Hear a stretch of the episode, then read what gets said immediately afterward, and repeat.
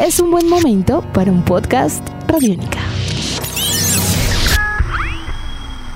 Podcast Radiónica.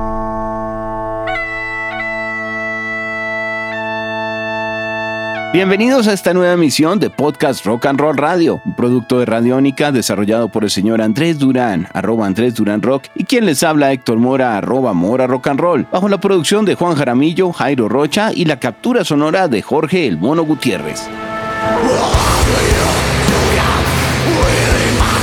La agrupación ucraniana 1914, una variedad de doom, black y death metal con elementos dramáticos, ha sido destacada a nivel mundial. Y es que desde su debut en el 2014 con el trabajo de Scatology of War, logró consolidarse como una de las expectativas más grandes del género en su país y Europa en general. Asimismo, su álbum 2021, Where Fear and Weapons Meet, ha sido considerado una gran pieza sonora destacada en los listados más importantes a nivel mundial. Así que hoy en Podcast Rock and Roll Radio simplemente queremos hacer un llamado a la paz mundial con el sonido ucraniano de 1914. Eso y mucho más para los próximos minutos. Andrés, muy buenas tardes. Como es habitual, un placer estar con usted el día de hoy en este más que necesitado, me atrevo a decir, y muy sentido llamado a la paz. Muchas gracias Héctor, eh, un placer estar de nuevo con usted y agradecimientos a todas las personas que hacen posible este Rock and Roll Radio Podcast. Así es, ahí estamos con Ucrania, eh, no queremos más guerra, no a la guerra y esto se,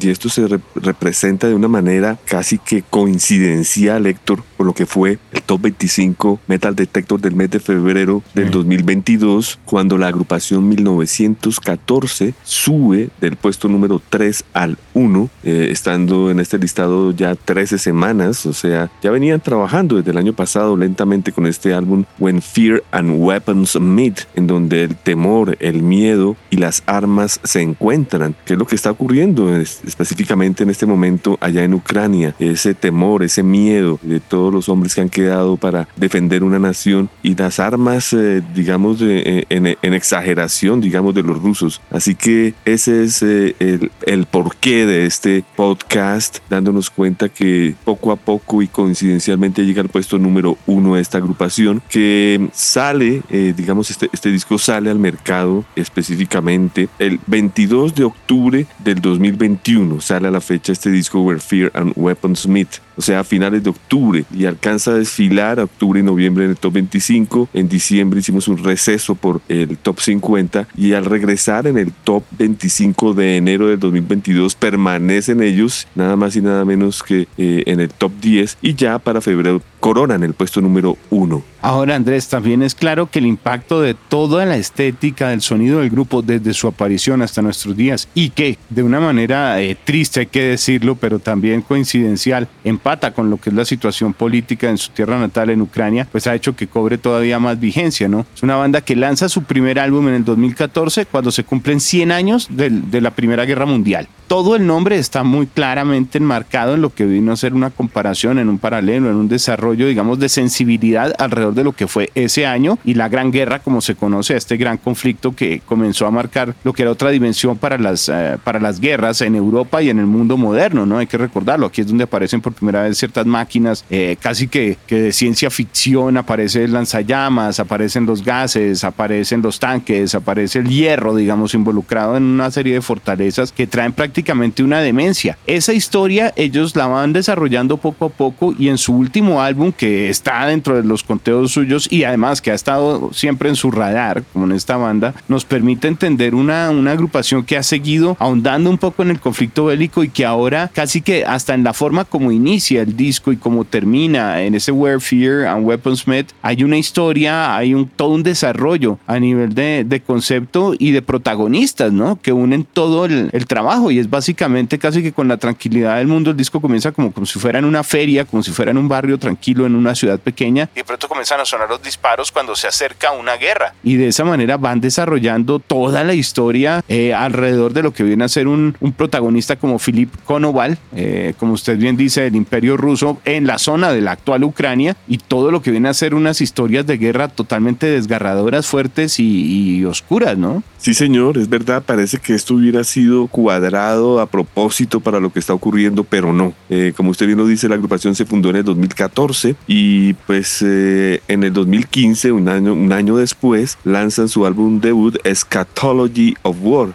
Yo creo que con ese nombre se dice todo, ¿no? La escatología de la guerra, que se realizó a través del sello ucraniano Archaic Sounds. En el 2016, posteriormente, eh, se lanza eh, una compilación donde ellos aparecen allí, For Emperor People Feather, y pues se lanzó esto en una edición limitada de, de 100 cassettes, en donde incluían curiosamente un cover de Nirvana. Luego comienzan a trabajar en lo que sería su segundo álbum, eh, The Blind Leading the Blind, que se realizó en noviembre 11 de 2018 a las 11:11 11 de la mañana. El álbum eh, se realiza de nuevo a través del sello Archaic Sounds, un sello ucraniano, pero pues eh, al dispararse las ventas en esta época en el resto de Europa, en mayo del 2019 reciben una llamada del sello Napalm Records en donde firman contrato. Es allí donde pues ya el, el, el, grupo trae en una dimensión mucho más profesional, mucho más certera. Estamos hablando de discos que, que han dejado mucho que hablar. El, famoso Where Fear and Weapons Smith es el primero que se lanza con la Napalm Records. Estamos hablando de una agrupación que está tan comprometida con la guerra que Héctor, eh, yo le comenté a usted fuera de micrófonos que el día que estalló la guerra, eh, la primera imagen que recibí por encima de cualquier medio de noticias fue una fotografía de la agrupación 1914 en donde se observa pues, la ciudad en la madrugada eh, en una parte, digamos, residencial y en donde se ven que las luces están prendidas y el por qué es muy fácil descifrarlo. En la parte posterior pues se ve el bombardeo eh, de una manera pues eh, horrible. Sí, que asusta que asusta. que, que, tal vez eso, eso es algo característico en el sonido del grupo, igual no solo en este disco, sino en general. De todas maneras, estamos hablando de una agrupación que a nivel, digamos, de, de música combina una sensibilidad extrema a nivel de letras, tiene un desarrollo muy fiel con detalle de lo que puede ser incluso la demencia, la locura, el dolor, el miedo durante la guerra. Creo que muchos elementos históricos que van narrando en sus canciones van de la mano con esa atención al detalle del grupo y obviamente a toda velocidad, ¿no? Porque, porque, digamos, en general hay algunos pedazos y algunas canciones en donde de pronto se baja el tempo y puede tener una caricia con el doom y demás, pero en el grueso del, del material encontramos que hay una intensidad muy propia de lo que puede ser la locura de la guerra, ¿no? Totalmente, en sus líricas ellos abordan la primera, la segunda guerra mundial, hablan sobre trincheras, eh, sobre eh, muerte, ataques con gas, violencia, campos de concentración, en fin, todos los horrores de la guerra. Eh, es claro que eh, los eh, eh, seudónimos de cada uno de los integrantes también hacen parte de la misma guerra, ¿no? Por ejemplo, voy a dar a ustedes una reseña de quienes hacen parte de la agrupación 1914. En las guitarras está la quinta división, Laren, el, el régimen número 3, Vitalis Winhawk. él también tocó con la agrupación Force Out. En el bajo tenemos la división número 9 de Grinder Remnant número 7. Él eh, había ya desfilado en agrupaciones como Ambulance, Drunk Driver y Dogma. En las guitarras tenemos a 37 Division, la división 37, el régimen 73 para Watchmeister Liam Frenzen, quien venía de agrupaciones como Decentral y Skin Hate. En las voces encontramos a Division 2 Interior Regiment Number 147, la División 2, el, eh, Frente 147. Eh, eh, este señor ha participado ya con agrupaciones como Johnny B. God, Stat Lag, Bazooka Band y algunas otras. Y en la batería está el División 33, Tour Rigish Infantería número 96, que estuvo en agrupaciones como Mass Massacre y Paipo Psychon Phallus un recorrido el que estamos apreciando de muchas agrupaciones que, que han contado ya con una trayectoria y con un impacto en su, en su territorio local. Yo creo que justamente aquí estamos encontrando las características que hicieron de esta banda tan especial que lograra que las fronteras se expandieran para ellos y lograran incluso salir de muchas otras regiones a nivel de Europa y llegar pues hasta casi que Estados Unidos. ¿no? De todas maneras estamos hablando de una muy buena aceptación por parte de la prensa también británica y en general Andrés son simplemente simplemente creo que los, unos grandes exponentes de ese sonido para, para un lugar del mundo tan particular como lo viene a ser Ucrania. Eh, las historias, repito, el tipo de sonido, se nota la experiencia porque la manera en la que eh, de pronto cruzan todas estas eh, melodías oscuras, a veces lúgubres, a nivel de guitarras, quedándose a veces algunas en una sola nota, dentro de una técnica de metal un poco más intenso, más clásico, muy black, y la otra guitarra que es mucho más melódica, más incisiva, pero a veces con unos riffs de metal más modernos, hace que tenga de verdad una gran riqueza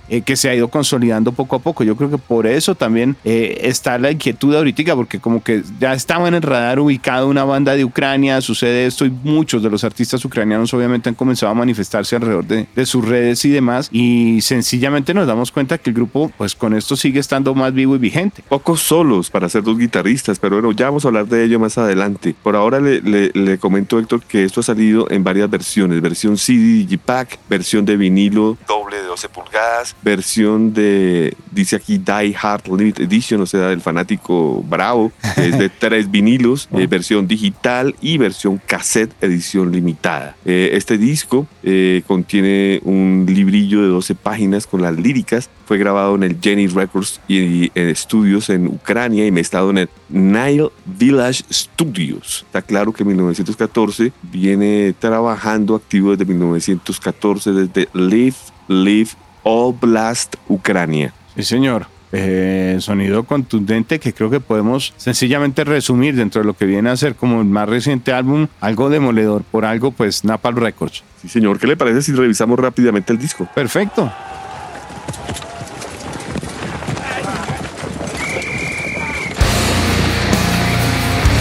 A la hora de la verdad son solo 11 canciones contando intro y outro, o sea, son 9 realmente, porque sí preparan, digamos, la historia de una manera muy especial con esos elementos creo que dramáticos que también se pueden unir no solo a la música, sino al ambiente y la estética general del grupo. Y se nota con un war in o guerra eh, comenzando y un war out o guerra saliendo, ¿no? Un poco jugando creo que con el término de fade in y fade out, que es cuando la música va eh, subiendo poco a poco de cero a, un volumen ya mucho más alto y al revés. Sí, el primer corte es War In, un minuto once.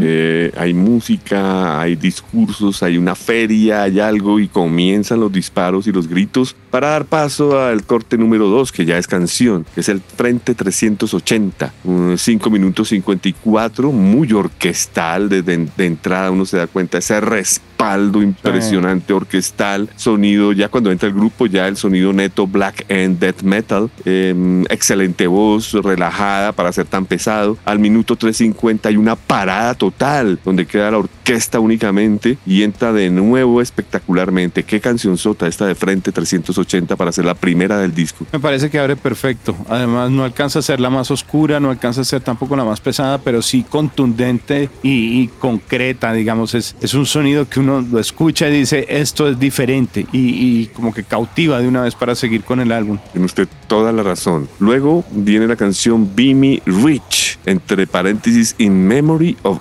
Philip Nowell. Eh, bueno, esta canción tiene una, una duración de 5 minutos 11 segundos. Eh, entra muy doom, una muy buena voz, excelente beat, hay buenos riffs, buenos cambios, buena canción. Aquí es donde comienzan a describir no solo una historia, no solo una época alrededor del disco, sino también ya el caso concreto de Philip el Andrés, eh, una persona de la actual Ucrania, cuando formaba parte todo del imperio ruso y el único europeo del este que recibió la Cruz de la Victoria, el honor más alto que podría haber sido otorgado, pero por el sistema británico de honores, debido a la lealtad a Canadá. Muy bien, buen dato, Héctor. Enseguida viene el eh, cuarto eh, corte que se llama Pillars of Fire, los pilares del fuego, 7 minutos 4. Acá entran diálogos de guerra continuamente. Eh, digamos que hay un segundo título, entre paréntesis, que se llama The Battle of Messiness. Bueno, como su nombre lo dice, la batalla de Messiness. Eh, es una canción que vuelve y retorna a lo orquestal,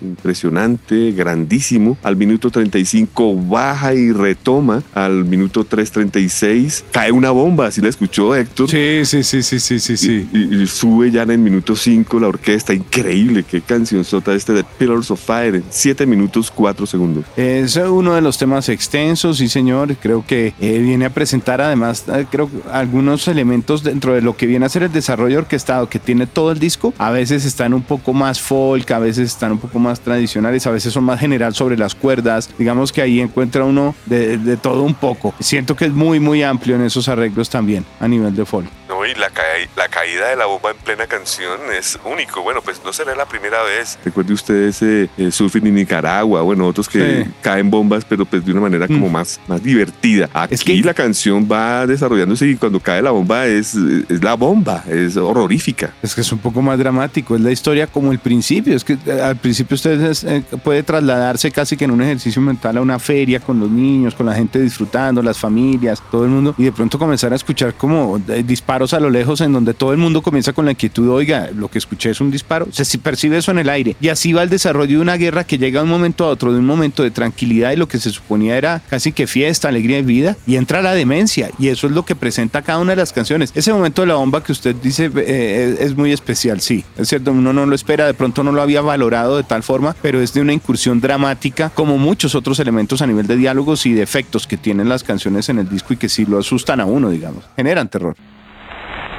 3,000 miles from home, an American army is fighting for you.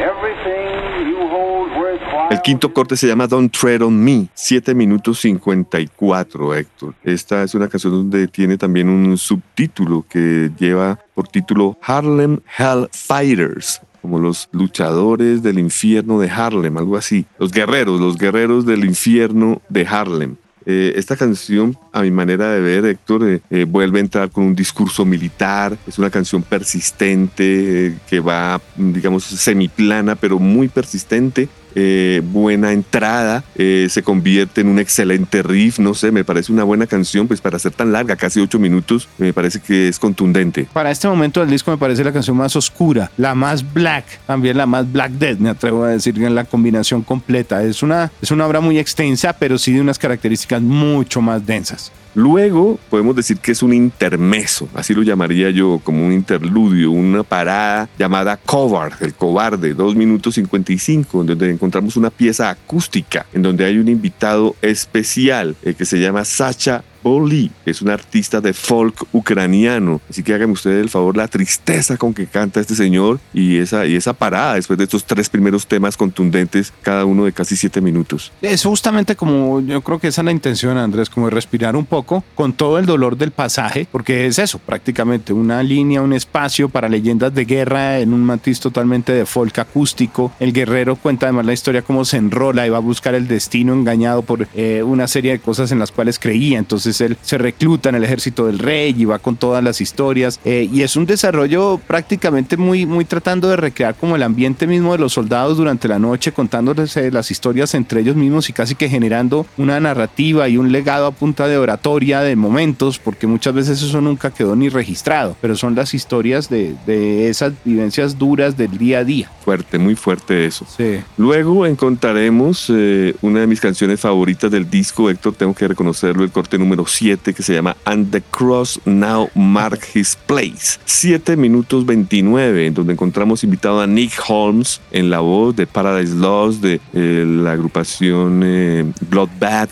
Es un tema doom, dark, excelente riff, la voz sin precedentes. En el minuto 3.54 cambia de una manera rotunda. Qué buena canción. También me, me reí un poco porque me, me llamó la atención que también consideré una de las mejores del disco y no nos habíamos puesto de acuerdo, no lo habíamos hablado.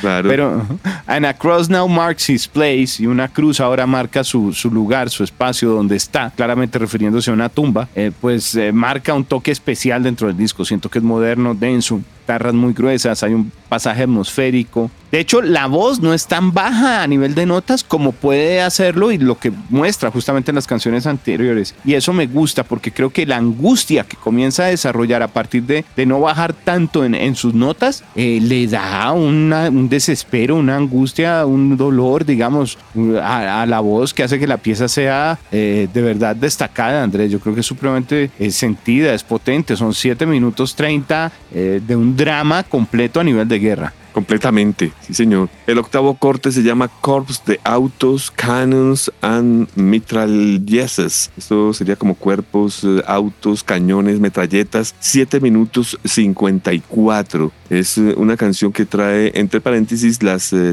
las siglas ACM, que no logré saber qué, qué traducía esto. Lo que sí sé, Héctor, es que es una canción que inicia como con un himno militar. Eh, la canción es un doom lento, voz excelente. Y al minuto 3.18 de estos 7.54, la canción acelera. Acelera completamente, se va por otro camino. Y al minuto 5 vuelve otra vez la lentitud inicial, pero en esta ocasión con teclados muy experimentales. Muy buena canción. Los arreglos de teclados, los arreglos orquestales para este tema, creo que son destacados, le da un carácter dramático mucho más fuerte, es moderno, es atmosférico, a veces incluso le sentía uno un toque alternativo a Alcest, pues digo alternativo entre Sí. toda la oscuridad, pero le sentía algo a Alcest y el final algo Cradle of Filth, tengo que confesarlo. Total, estoy de acuerdo, sí señor.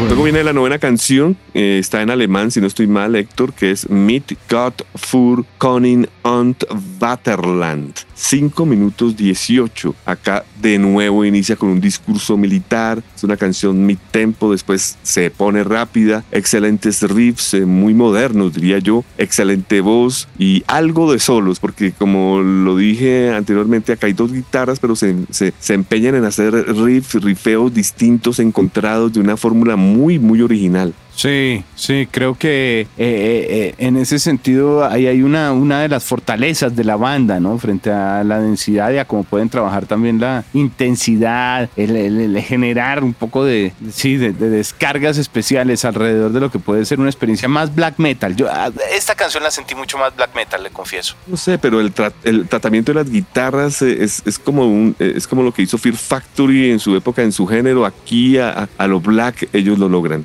Esto nos estaría acercando ya a lo que viene a ser casi que el final del disco con una pieza que fácilmente podría ser toda un EP. Me pareció de las composiciones más progresivas y complejas del álbum. De- no solo por la extensión, porque algunos dirán, ah, es por el tiempo. No, es por todo lo que están desarrollando. Casi que ahí hay todo un capítulo y una narrativa con la historia de los terrenos verdes de Francia, Andrés. Los campos verdes. Canción número 10 de Gardens Fields of Friends. 10 minutos 57, o sea, 11 minutos, siendo la canción más larga. E inicia con una gaita escocesa. Es- Sí. Es, eh, es curioso esto. Ya al minuto 35 entra el Doom Death, muy pesado, muy oscuro, y luego cae al minuto 6.54, donde vuelven las gaitas. Es una canción también muy experimental, me parece de las mejores canciones del disco. Es muy emotiva y dramática. De hecho, al inicio uno no sabe si realmente esas gaitas corresponden a que es el final de la batalla y hay un dolor, o que están celebrando una victoria, o que están de regreso derrotados. Es muy confuso. No se sabe si hay esperanza o miedo, digamos. Es verdad, tanto así Mm. que cuando empata el, el War Out, que es el, el- el gran Al final, canto. el- este corte de tan solo uh, un minuto 40, es una canción eh, a capela donde los soldados dicen que ellos no regresarán a casa. Ujú. Dramático esto. Porque podrían estar celebrando, eh, digamos, desde un punto de vista bélico, que ya no están porque perdieron, están celebrando en las tabernas del más allá, o celebrando una victoria, o celebrando que van a ir a la guerra, en lo que sea, eh, cualquiera de los sentidos es trágico porque ya está involucrada la muerte.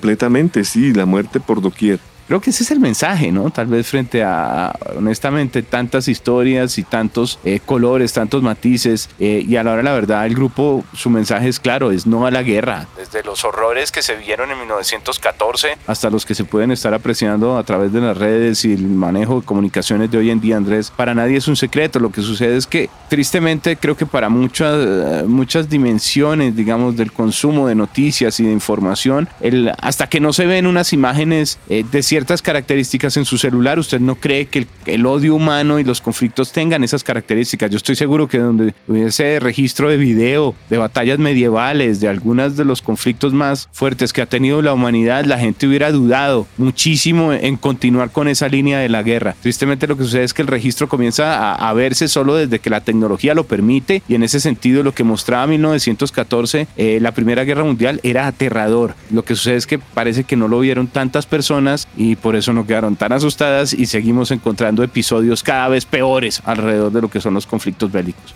Parece que la humanidad no tuviera memoria, no se diera cuenta de las atrocidades que causan las guerras. Y eso es lo que quieren dejar en claro los integrantes de 1914 de Ucrania. Sí, Andrés. Ahora, hay muchos artistas que en estos momentos son vigentes desde Ucrania para el mundo. De hecho, es un país que estaba contando con una escena musical que estaba siendo detectada, digamos, en el radar europeo de manera fuerte. No solo a nivel de metal, porque bueno, también está Ginger, agrupación que ha sido muy popular, en la cual usted también ha estado eh, siguiendo desde hace un buen tiempo. Y no solo en, en esos sonidos fuertes, también en pop, en electrónica y demás, con showcases, con vitrinas musicales. Ucrania estaba exportando mucha música alrededor de la zona. Totalmente es, es, algo claro. Muchas agrupaciones de Ucrania hoy en día eh, se han unificado para eh, hacer un, una especie de, de, soporte, de apoyo a Ucrania con, unas, con unos números, con unas, eh, con unas coordenadas para recaudar fondos y apoyar la causa. Y esto lo han hecho en diferentes, de, con diferentes frentes como de UN, Ukraine Humanitarian Fund, el CARES, Ukraine Crisis Fund de, y otras organizaciones que tienen este mismo interés. Eh, está claro que son muchas bandas las que vienen de Ucrania, eh, Ginger, muchas otras que eh, están eh, pues, mostrándole al mundo lo que ocurre en su tierra.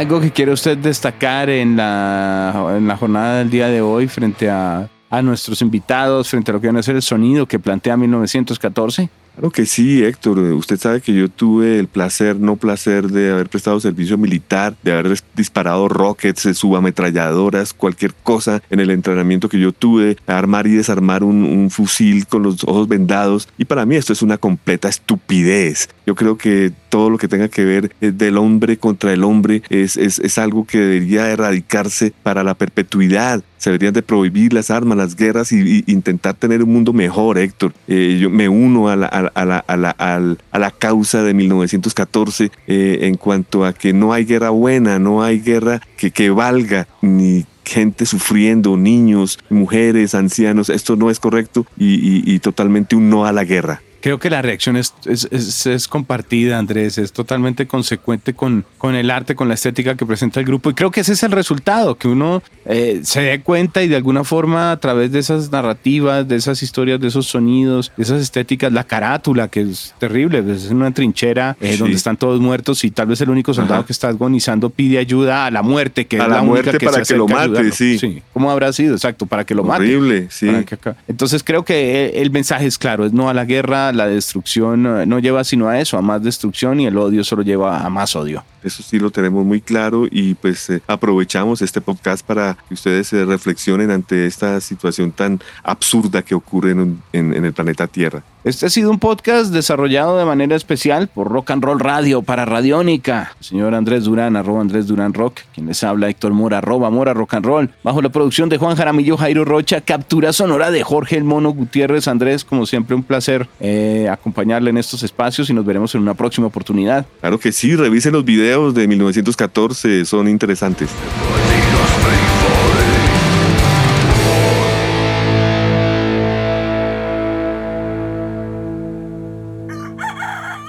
Hola, soy Fausto García Calderón. Hago parte del equipo de paz de Radio Nacional de Colombia y quiero invitarlos a escuchar Inquebrantables, Voces del Cambio, la serie de podcast en la que les traemos historias de gente excepcional que está cambiando la historia en lugares a los que ha llegado la paz. Sigan estos relatos que traemos desde las regiones colombianas cada mes. Encuentren este podcast en cualquier plataforma de distribución que prefieran y en nuestra página web Radio Nacional Co. Nuestros podcasts están en radionica.rocks, en iTunes, en RTVC Play y en nuestra app Radionica para Android y iPhone. Podcast Radionica.